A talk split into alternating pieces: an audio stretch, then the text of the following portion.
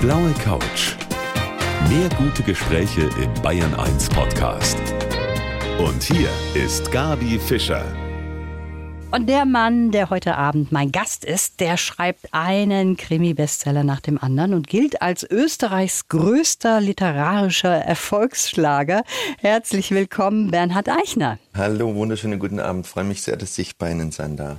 Herr Eichner, jetzt mal Hand aufs Herz. Sie haben doch hier irgendwie so einen immer wieder verregneten Sommer bestellt, damit wir alle viel Zeit zum Lesen haben, oder? Wie ist das? Ja, das ist natürlich nicht so, aber mich freut es natürlich, wenn Menschen lesen generell, dass so viele Menschen immer noch zum Buch greifen. Das ist sensationell, dass ich davon leben darf, ist das andere Geschenk, das ich bekommen habe ja. Leben. Und das ist sensationell schön. Dunkelkammer heißt Ihr neues Buch. Wo und wann lesen Sie persönlich gerne? Ich habe drei Kinder und als die klein waren, bin ich sehr wenig zum Lesen gekommen, aber jetzt sind sie zehn und zwölf, die Mädchen. Und jetzt finde ich immer mehr Zeit wieder und ich genieße es sehr und lese eigentlich immer und überall. Auf der Toilette, im Bett, im Zug, total gerne. Mein ganzes Arbeitszimmer rund um mich sind Bücher, Bücher, Bücher. Hunderte und es ist einfach schön. Also ich umgebe mich sehr gern mit Büchern und tauche sehr gern in ihnen ein und mhm. ja, es gibt kaum was Schöneres. In der Pubertät haben Sie ja erst einmal Liebesgedichte geschrieben. Die sind jetzt nicht so richtig angekommen. Erst mit Mord und Totschlag, da ist ja der große Erfolg gekommen. Wissen Sie noch, wer Ihre erste Leiche war? Puh, das war, glaube ich, ein Mann, der habe ich im Buch mit einer Flex die Nase abgeschnitten und der wurde dann bei einem Autounfall getötet. Ich glaube, das war der, der erste. Also ich hatte immer schon so ein bisschen den Hang, auch vor den Krimis, also ich habe auch nicht Krimis geschrieben und da ist es auch immer wieder schon passiert, dass welche starben. Ja, das hat mich ja immer schon fasziniert. das klingt ja schon mal sehr gut. Ja, in der kommenden Stunde schauen wir mal, wer hinter einem Mann steckt, der in seinen Büchern wirklich so richtig grausam morden kann. Schön, dass Sie mir zugeschaltet sind. Ich freue mich sehr auf die kommende Stunde. Fein, ich mich auch. Der neue Krimiheld von meinem Gast, dem Buchautor Bernhard Eichner, der heißt Bronski und der hat auch eine ganze Menge mit Ihnen zu tun, Herr Eichner. Der ist nämlich auch Pressefotograf und das waren Sie ja auch mal sehr erfolgreich. Und trotzdem haben Sie sich immer wieder gefragt, was tust du eigentlich da?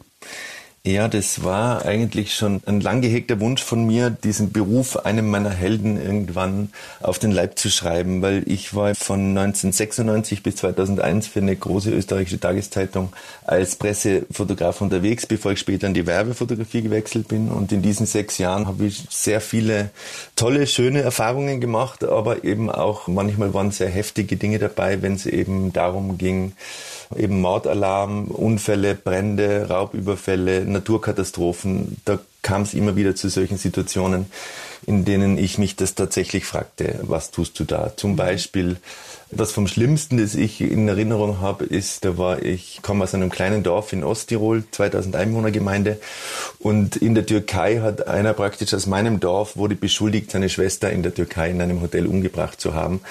Und der Chefredakteur sagte damals, fahrt jetzt nach Osttirol, fahrt nach Siljan in dieses Dorf. Und ich saß dann in diesem Wohnzimmer der Familie und habe dort um Bilder gekeilt der verstorbenen Tochter. Und ich habe mich damals gefragt, also es war etwas vom Unangenehmsten, das ich in meinem Leben jemals erlebt habe, diese trauernden Menschen da zu belasten mit meinem Wunsch nach, ja, also praktisch um Bilder zu bekommen, für die ich dann Geld bekomme, also vom Unglück der anderen zu leben. Das wollte ich eigentlich dann nicht mein ganzes Leben lang machen, habe es aber meinen Helden jetzt tun lassen, den David Bronski. Der macht es schon seit 20 Jahren. Und da schließt sich dann auch wieder der Kreis. Sie haben Germanistik studiert und haben sich dann gesagt, nach einiger Zeit, jetzt probiere ich es doch mal wieder mit dem Schreiben. Und der Durchbruch waren Krimis, ihre Totenfrau-Reihe. Und wir fragen uns immer, was ist denn das eigentlich für ein Typ, der sich da so hervorragend in die Täterpsyche reinversetzen kann? Der Sebastian Fitzek zum Beispiel, der ist so ein ganz charmanter, netter Typ und der kann ganz grauslich morden.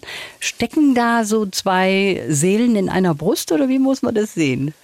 Ja, der Sebastian ist tatsächlich ein wirklich lieber. Ich frage mich auch immer, wie das geht, weil der ist ja noch, Härter, noch ne? ärger, noch ärger als ich es bin, ja. Ich sage immer zu ihm, da bin ich Kindergeburtstag im Vergleich zu dir.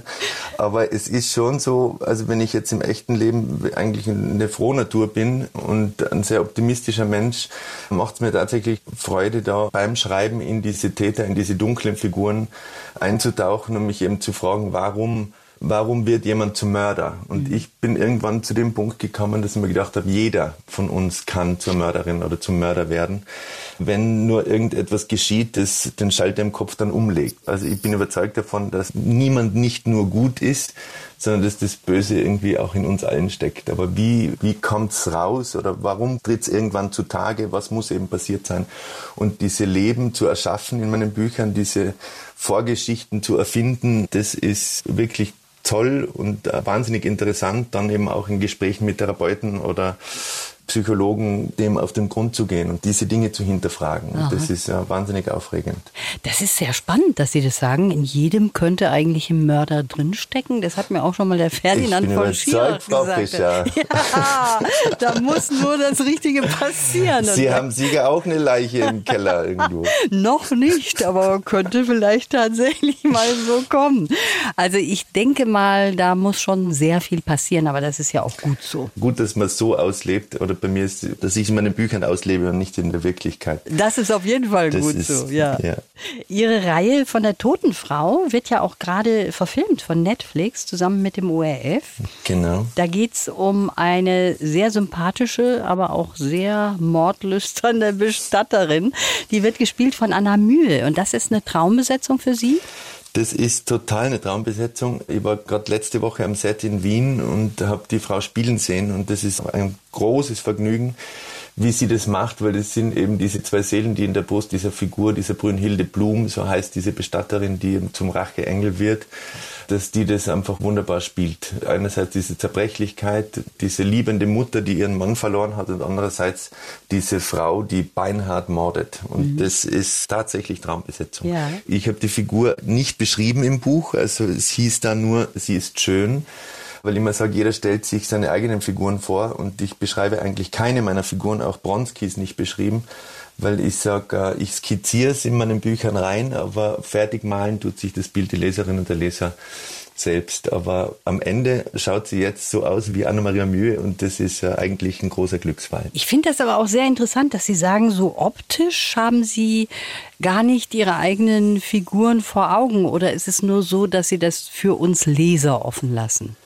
Tatsächlich so, dass ich selber auch nicht vor Augen habe, aber so wenig ich Landschaft zum Beispiel beschreibe oder Menschen beschreibe, so sehr beschreibe ich die emotionale Innensicht meiner Figuren. Also wie die lieben, mhm. wie die mhm. leben, wie die hassen, was in denen vorgeht, das ist wirklich teilweise bis zum Exzess beschrieben und das macht mitfühlen. Also das ist, gelingt es vielleicht auch immer wieder, dass äh, ich die Menschen mit dem, was ich schreibe, rühren kann. Und das ist das, was ich möchte. Ich finde das im Grunde genommen auch ganz schön, dass Sie uns das offen lassen, dass jeder so den eigenen Typ da vor Augen hat bei den Figuren, die sie ja, da, da, da malen. da kommt es dann zu lustigen Szenen bei Lesungen. Nach der Lesung kürzlich streiten sich sechs Frauen, wie denn die Blume wirklich aussieht. Nein, die hat rote Haare, die hat blonde Haare, große Brüste, kleine Brüste. Und ich, und ich stand daneben und dachte mir, Wahnsinn, wie schön ist das denn, dass ein und dasselbe Buch sieben Frauen zu verschiedenen, also es ist super. Und das, das kann Literatur, das können Bücher und das ist super schön. Ja, das ist toll, wenn man sowas im Kopf entstehen lassen kann bei den Lesern. Mit der Liebe hat bei Ihnen alles angefangen und diese Liebe hat Sie eigentlich auch nicht in Ihren Krimis losgelassen und darüber wollen wir mal gleich weitersprechen. Der Bestsellerautor Bernhard Eichner heute auf der blauen Couch. Mein Gast heute wurde von einer Zeitung mal als Helene Fischer des österreichischen Krimis bezeichnet. Der Bernhard Eichner. Sind Sie damit einverstanden? Mittlerweile sehr, weil erstens Helene Fischer, egal ob man ihre Musik liebt oder nicht, ist ein wahnsinnig fleißiger Mensch und diszipliniert und was die Frau abliefert, ist Wahnsinn. Und zum anderen hat es mich damals schon ein bisschen geärgert und dann dachte ich mir, na gut, ich reagiere jetzt mal auf Kritik professionell und habe für die Lesung, für die Buchpräsentation damals einen Schlager geschrieben und seitdem singe ich bei jeder Lesung am Ende ein Lied und das macht großen Spaß und große Freude. Das finde ich ist eine sehr schöne Idee. Was einem sofort auffällt bei Ihren Büchern, das ist Ihr Schreibstil. Kurze Sätze, die Gespräche eher wie in so einem Drehbuch, Frage, Antwort, ohne Beschreibung dazwischen. Und das macht das Ganze, die Geschichte sehr schnell, ohne überflüssige Schnörkel. Wie entsteht denn eigentlich so ein Schreibstil, Herr Eichner? Ja, das hat sich tatsächlich so entwickelt. Also ich war immer bemüht, mich nur auf das Wesentliche zu konzentrieren, also nur das Nötigste zu erzählen. Und so hat sich das eigentlich immer noch mehr verknappt und das kriegt dann einen eigenen Rhythmus, ein eigenes Tempo. Und die Dialoge, wie ich die Dialoge schreibe, das war irgendwann die Entscheidung, eben ohne Erzähler auskommen zu wollen. Das heißt dann nicht, sagte er, sagte sie, kratzte sich am Öhrchen und dachte an Omas Topfenstrudel, sondern es sind immer nur zwei, die miteinander sprechen, sie und ich, Bing Bong. Und der Leser, die Leserin sind in diese Situation hineingeworfen und das macht natürlich auch ein enormes Tempo. Zieht einen total rein, aber es hat sich eben von Buch zu Buch so entwickelt und mittlerweile denke ich mir auch beim Schreiben manchmal, ja, flutscht, flutscht gut. Kann man so lassen. Kann man so lassen, auf jeden ja. Fall. Also ich finde es auch toll, wenn man so unverwechselbar ist. Also ich könnte Sie aus allen Büchern herauserkennen mit Ihrem Das ist natürlich wunderschön, wenn Sie das sagen. Danke vielmals. Das ist das schönste Kompliment, das ich kriegen kann. Dann schauen wir uns jetzt mal unseren Schreibstil an haben wir nämlich auch, Herr Eichner. So ist es nicht, nämlich in unserem Lebenslauf. Ja, den habe ich vor mir liegen. Ich habe sehr lachen müssen, aber es ist äh, wunderbar. ja, wenn Sie den mal ganz kurz in einer kleinen Lesung uns zu Gemüte bringen. Sehr gerne. Mein Name ist Bernhard Eichner und ich liebe die Abgründe der menschlichen Psyche. Als Krimi-Autor fühle ich mich unerklärlich wohl in der Rolle einer Psychopathen, aber im echten Leben bin ich ein absolut friedlicher, optimistischer Mensch. Geprägt haben mich meine Kindheit auf dem Dorf, meine Zeit als Pressefotograf auf der Jagd nach Sensationen und der große Traum vom Erfolg als Schriftsteller, denn Schreiben bedeutet für mich Glück und Freiheit.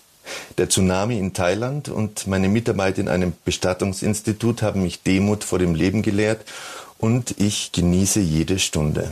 Am liebsten trage ich bunte Leggings, singe mit den Kindern gruselige Lieder und schmuse mit meiner Frau. Mein Traum, weiterschreiben, weiterlieben. Mhm. Ja, das ja. ist super. Und worüber haben Sie am meisten gelacht? Mit den Leggings. Das ist, das habe ich irgendwann mal begonnen auf Facebook zu posten. Also ich trage tatsächlich Leggings, habe da so eine nette ältere Dame, die mir aus Bio-Baumwolle meine Höschen anfertigt und das sind also wunderbare kleine Katzenmotive und Füchschen und Totenköpfchen und das ist sehr nett und bunt und gemütlich und irgendwann habe ich das gepostet und seitdem fragt mich dann immer jeder nach den Leggings. Aber ich stehe dazu. Ja, wir Männer dazu. sollten mehr Leggings tragen. ja, ich finde das schön. Das zeugt auch von irgendwie einer Lustigkeit und einem großen Humor, finde ich. Ja, genau. Ja, die Fröhlichkeit so ein bisschen nach außen tragen, oder? Das immer, ja. immer schwarz, also ein bisschen bunt sein, das finde ich macht Freude. Sie haben jetzt vorgelesen, Sie sind auf dem Dorf aufgewachsen in Osttirol und genau. Ihre Eltern, die haben sich erstmal so ein bisschen Sorgen um Sie gemacht, was aus dem Bub wird, oder?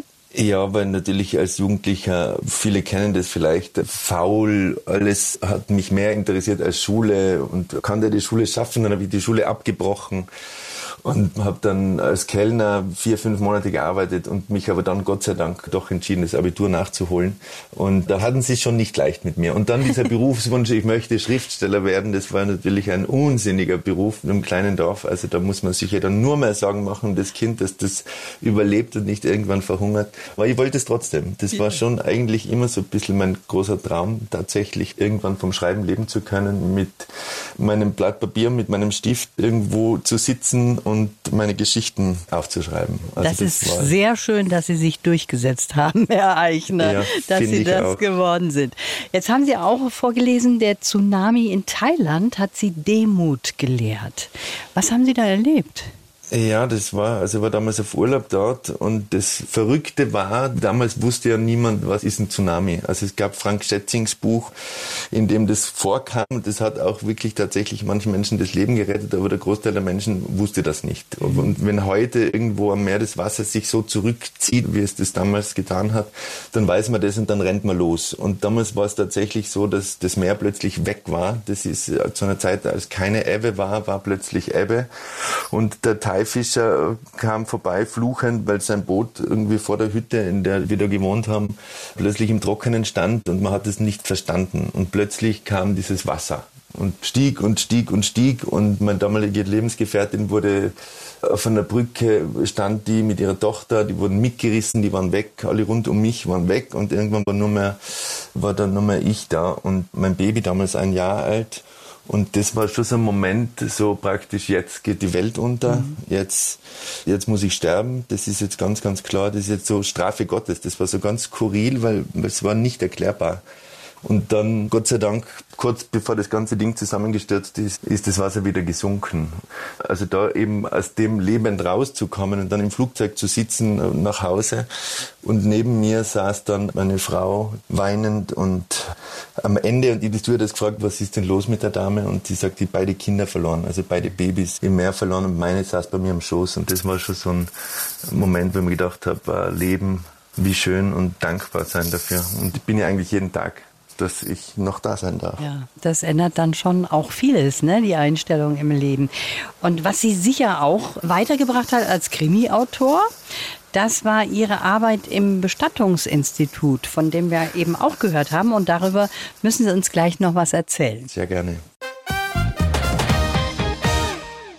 Herr Eichner, jetzt komme ich nochmal auf den Lebenslauf zurück. Sie haben da erzählt, Sie tragen bunte Leggings ganz gerne und singen mit Ihren Kindern gruselige Lieder.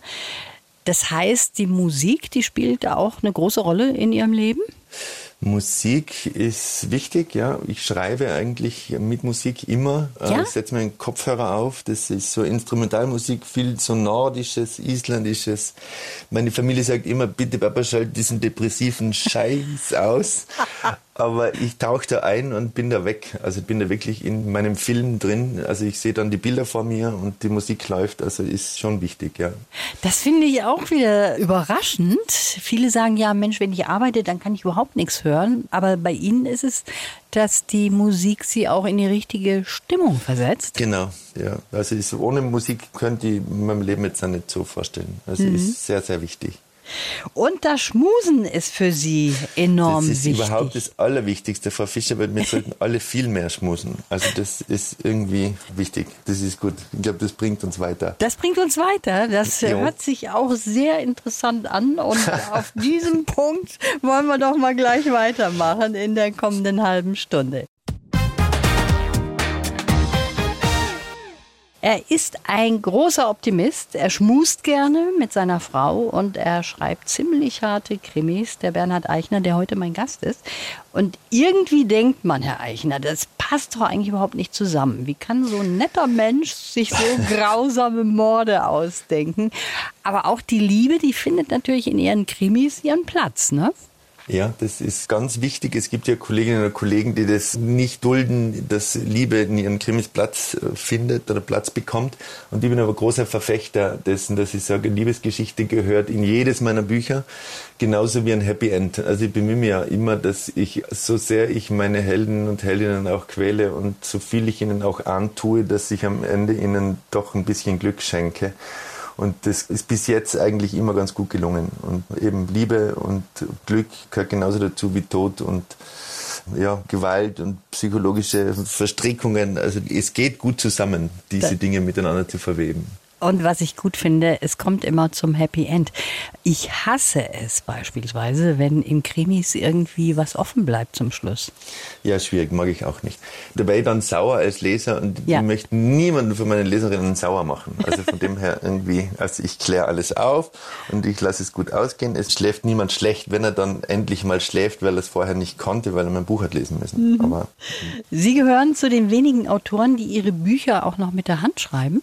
Ja, das liegt gerade vor mir. Das sind viele kleine Notizbücher, die ich das äh, tatsächlich in der Erstfassung, also die Erstfassung mit der Hand schreibe. Stift, Papier, Füllfeder und ich kann, egal wo, in der Sauna oder im Wald, das ist was ganz was Stilles, das hat so was Reduziertes, wie es vielleicht meiner Sprache auch ist. Überlegen wir genau, was ich schreibe. Es ist bedächtiger, es hat sich irgendwann so eingeschlichen, ich mache es immer noch. Und so ein vollgeschriebenes Buch hat dann so ganz was Schönes. Mhm. Also das ist mir ganz wichtig. Ich kann meine Schrift dann manchmal selbst nicht lesen. Da verfluche ich mich dann und denke mir, du Idiot, wieso tippst du denn das nicht in den Computer? Aber am Ende geht's dann, da klappt es dann immer irgendwie. Das also wenn ich mir so Ihr Output anschaue, dann habe ich so das Gefühl, Sie müssen ja eigentlich schreiben wie ein Irrer, oder? Ja, eigentlich stimmt das und ich schreibe tatsächlich immer. Also für mich ist Schreiben wirklich eine Leidenschaft und notwendig, lebensnotwendig. Also wenn ich drei Wochen nicht schreibe, dann wäre ich traurig. Dann geht es mir nicht gut. Und von dem her ist es der beste Beruf, den ich mir wünschen kann und der macht mich froh. Woher nehmen Sie denn die Ideen? Ist das so, dass Sie alles, was Sie so aufschnappen in Ihrem Leben, dass Sie das auch irgendwie verwursteln? Oder wie kommen Sie auf Ihre absurden Geschichten manchmal? Ja, das ist, als Fotograf bin ich natürlich auch ein leidenschaftlicher Beobachter, mhm. sitze in der Straßenbahn und höre den Menschen zu und beobachte sie und eine Frau weint und ich frage mich, warum weint die und wie reagiert er, was sagt er und in meinem Kopf geht dann das Rad los und ich fange da an rumzuspinnen. Oder ich lese Sachen in der Zeitung und irgendeine Schlagzeile, das war auch der Grund oder der Impuls, der Auslöser für die Geschichte in dem Buch, das jetzt erscheint, Gegenlicht. Da ist es so, dass eben ein Mann vom Himmel fiel, also im ersten Kapitel. Und das ist tatsächlich passiert vor zwei, drei Jahren in London, habe ich damals in der Zeitung gelesen. Ein Flüchtling aus Afrika, der sich im Fahrwerkraum eines Flugzeugs versteckt hat und natürlich in 10.000 Metern Höhe erfroren ist. Und beim Ausfahren des Fahrwerks ist er in London in den Vorgarten gefallen. Und mhm. irgendwie, das ist in meinem Buch jetzt eben auch so, dass die beiden, die im ersten Kapitel da mitspielen, im Garten sitzen und plötzlich fällt ein Mann tot vom Himmel. Mhm. Und wer war der? Wie kommt der da hin? Warum ist der geflohen? Das sind dann hunderte Fragen, die ich mir dann beantworte, bevor ich beginne zu schreiben. Und da plotte eigentlich das ganze Buch durch, überlege mir alles bis zum Ende und dann schreibe ich es auf. Wir haben schon gemerkt, dass Ihre Frau ganz wichtig ist, auch zum Schmusen, aber auch als Lebenspartner generell. Sie ist auch Fotografin, genau wie Sie. Genau. Ist sie eigentlich die Erste, die Ihre Entwürfe zu lesen bekommt? Nein, also die liest tatsächlich erst, wenn das gedruckt im ah. Hause ist. Und mit niemandem teilen Sie erstmal, was Sie so im Kopf haben? Also ich bespreche es mit der Verlegerin, manchmal erzähle ich ja was vorher, was ich vorhabe und sie sagt dann, ja, mach mal. Aber sie kriegt es im Grunde auch erst, wenn das Ding fertig ist. Nachdem ich es vier, fünf Mal überarbeitet habe und dann sage, so jetzt darf es raus dann kriegt sie Lektorin und dann arbeiten wir noch gemeinsam dran und dann ist es fertig. Aber ich bin eigentlich sehr allein mit der Geschichte mhm. und das ist vielleicht, also ist gut so. Die Arbeit natürlich dann im Lektorat ist wichtig, dass man auf jemanden vertrauen kann. Ein gutes Lektorat macht ein Buch schon besser. Und wie ist das, wenn Ihre Frau jetzt ein Buch zur Hand nimmt, neu liest und dann sagt, du, Hätte ich jetzt anders gemacht? ja, na, ja, würde sie sagen, also sie ist schon streng mit mir, aber ja? sie mag eigentlich keine Krimis und liest es nur mir zuliebe. Das ist schon mal, das ist schon mal extrem nett, finde ich. Und ich bin ja ein fürchterlicher Ehemann dann, weil ich liege dann neben ihr und schaue ihr beim Lesen zu oh. und das nervt natürlich wahnsinnig, gell? dass ich dann sage, und, und, wie gefällt's da? Und, was sagst du jetzt? Und da dreht sie mal regelmäßig fast durch. Also natürlich bin ich neugierig, nicht? Was sagt ja, jetzt ja, meine, meine Geliebte dazu? Und hat es schon mal Kritik da? gegeben? Eigentlich nichts Großes, ne? Nix, ja, nix, toll. Ja, ist eigentlich super. Und wie ist das mit Ihren Kindern? Sie haben ja Kinder. Sind die schon so alt, dass die auch Ihre Bücher lesen dürfen? Die Zwölfjährige würde gerne, die fragt jede Woche, wann darf ich jetzt? Und ich muss sie leider noch vertrösten, weil ich glaube, bevor sie nicht 13,5 ist oder 14, irgendwie möchte ich sie noch ein bisschen verschonen von meiner kaputten, äh, dunklen Seite. Und das schaffen Sie auch, die abzuhalten von Lesen? sie könnte sich eh heimlich irgendwo rausschnappen, ja. nicht? Aber noch, glaube ich, funktioniert es dann sind es vielleicht erstmal noch die Liebesgedichte von ganz früher, genau. die ganz schön werden. Sie fotografieren ja jetzt auch noch und wer so alles Ihr Objekt der Begierde ist, darüber wollen wir gleich mal weitersprechen hier auf der blauen Couch. Der Krimi-Autor Bernhard Eichner ist heute mir zugeschaltet aus Österreich, worüber wir noch nicht gesprochen haben, Herr Eichner. Das ist ja. ein Punkt in Ihrem Lebenslauf. Sie haben mal in einem Bestattungsinstitut mitgearbeitet. Im Vorfeld zu Ihrer Reihe Die Totenfrau? Genau, das war damals der Entschluss da, eine neue Reihe zu starten, mit diesem Buch dann vielleicht zum großen deutschen Publikumsverlag wechseln zu wollen. Bin ich eben in Innsbruck zum Bestattungsinstitut hin, weil ich eben wollte, dass diese Heldin diesen Beruf hat. Mhm. Und da hatte ich das Glück, sage ich jetzt mal, auf eine Bestatterin zu treffen, die dem Ganzen sehr offen gegenüberstand und die zu mir sagte, ja, du darfst gern recherchieren, aber wenn, dann musst du mithelfen. Und ich habe dann äh, im ersten Moment gesagt, ja klar, mache ich. Und dann stand ich mehr oder weniger am nächsten Tag im Versorgungsraum und habe bei der Verabschiedung, also bei der Versorgung eines Verstorbenen mithelfen dürfen, der zur Verabschiedung am offenen Sarg vorbereitet wird. Und das war schon so die ersten fünf Minuten sehr, sehr unheimlich, sehr mhm. Und ich dachte irgendwie, wie gesagt, lebt der noch? Und er gesagt, nein, der lebt nicht. Da gibt sichere Todeszeichen, Todesflecken und Ding. Und dann habe ich den Verstorbenen mal angegriffen, mal berührt. Und dann war das aber nach wenigen Minuten eigentlich ganz normal. Und von Verstorbenen zu Verstorbenen war das Normalität geworden, dass der Tod, sage ich jetzt einmal, in meinem Alltagsleben oder in meinem Alltag so viel Platz und Raum bekommen hat, hat natürlich auch dem Leben wieder mehr Raum gegeben, weil wenn man da rausgeht aus dem Bestattungsinstitut und da ist ein Verstorbener, vor allem wenn es junge Menschen sind und man hinterfragt natürlich, wer ist das, was hat der für ein Leben gehabt oder die und der ist jetzt leider tot und ich kann da rausgehen und höre die Vögel zwitschern und mhm. spüre die Sonne auf der Haut. Das macht auch wahnsinnig demütig. Von dem her war das eine sehr, sehr schöne Erfahrung, da mithelfen zu dürfen. Und für die Heldin, für dieses Buch, war das natürlich toll, weil ich, wenn man es vielleicht doch anders schreibt, wenn man es irgendwie so ein bisschen selbst erlebt hat, was ja. die. Haben Sie da wirklich auch was machen müssen oder nur zugucken können? Ja, da habe ich schon auch Sachen machen müssen, ja. Also es geht was für Sachen um, um, um Ich bin mir nicht ganz sicher, ob das die Hörerinnen und Hörer hören wollen.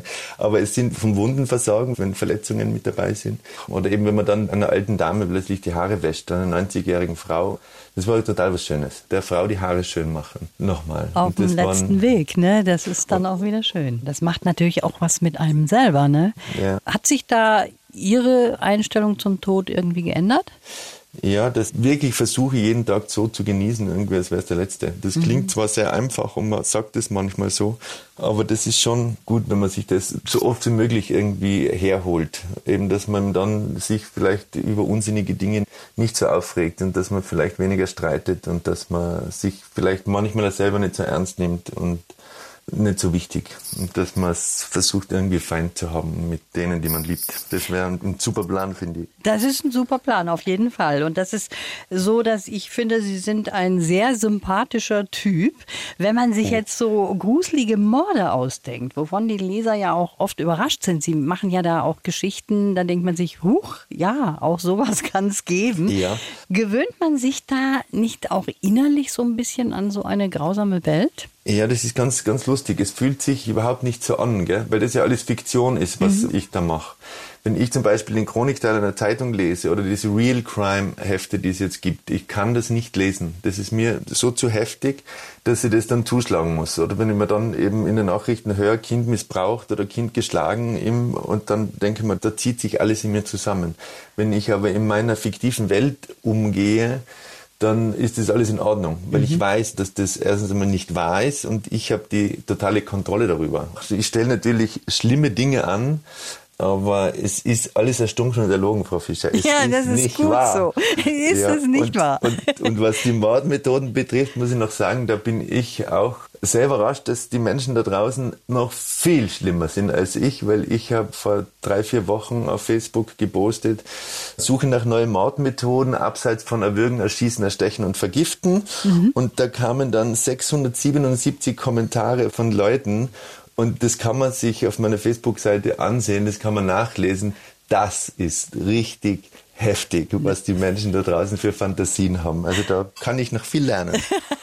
Ja, und Sie haben vollkommen recht. Es ist ja auch so, man kann sich Aktenzeichen XY nicht anschauen. Mir geht das so, ich kann ja. ich mir nicht anschauen, weil ich weiß, das ist passiert. Auf der anderen Seite ja. liebe ich blutrünstige Krimis, ne? weil ich ja. weiß, die sind nicht real.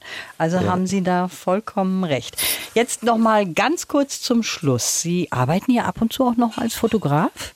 Ja, immer wieder. Jetzt hat gerade lustigerweise der Bischof angerufen, unser Diözesanbischof habe mir gedacht, irgendwie den muss ich jetzt fotografieren, um so ein bisschen mein Karma wiederherzustellen. Weil ich ja wirklich schlimme Dinge mache und auch mit Priestern schlimme Dinge mache, weil bei diesem Setbesuch für die Netflix-Serie von Totenfrau letzte Woche, da wurde ein Priester angezündet. Also oh. der ist da wirklich der stirbt, oder? Den Blum zündet den an und der verbrennt. Und mhm. da war dann am Set waren Feuerwehrleute und ein Stunt-Team und die haben den Brennpaste. Und der arme Priester wurde da praktisch abgefackelt und deshalb habe ich den Bischof fotografiert. Und ich habe es ihm nicht erzählt, aber ich habe mir gedacht, so, ich habe jetzt ein paar Bonuspunkte bei der Kirche gesammelt. Jetzt darf ich wieder ein bisschen. Jetzt dürfen Sie wieder morden, egal genau. was ist. Also Karma-Punkte haben Sie jetzt hier auch auf der blauen Couch gesammelt. Der Unterschied Unterschied zwischen Ihren Büchern und meinem Talk ist, Herr Eichner, bei mir kommen alle wieder lebendig raus aus dem Talk. Das war das sehr schön mit Ihnen. Finde ich auch, Frau Fischer. Vielen herzlichen Dank. Alles Gute Ihnen. Dankeschön, ebenso. Die blaue Couch. Der Bayern 1 Talk als Podcast. Natürlich auch im Radio. Montag bis Donnerstag ab 19 Uhr.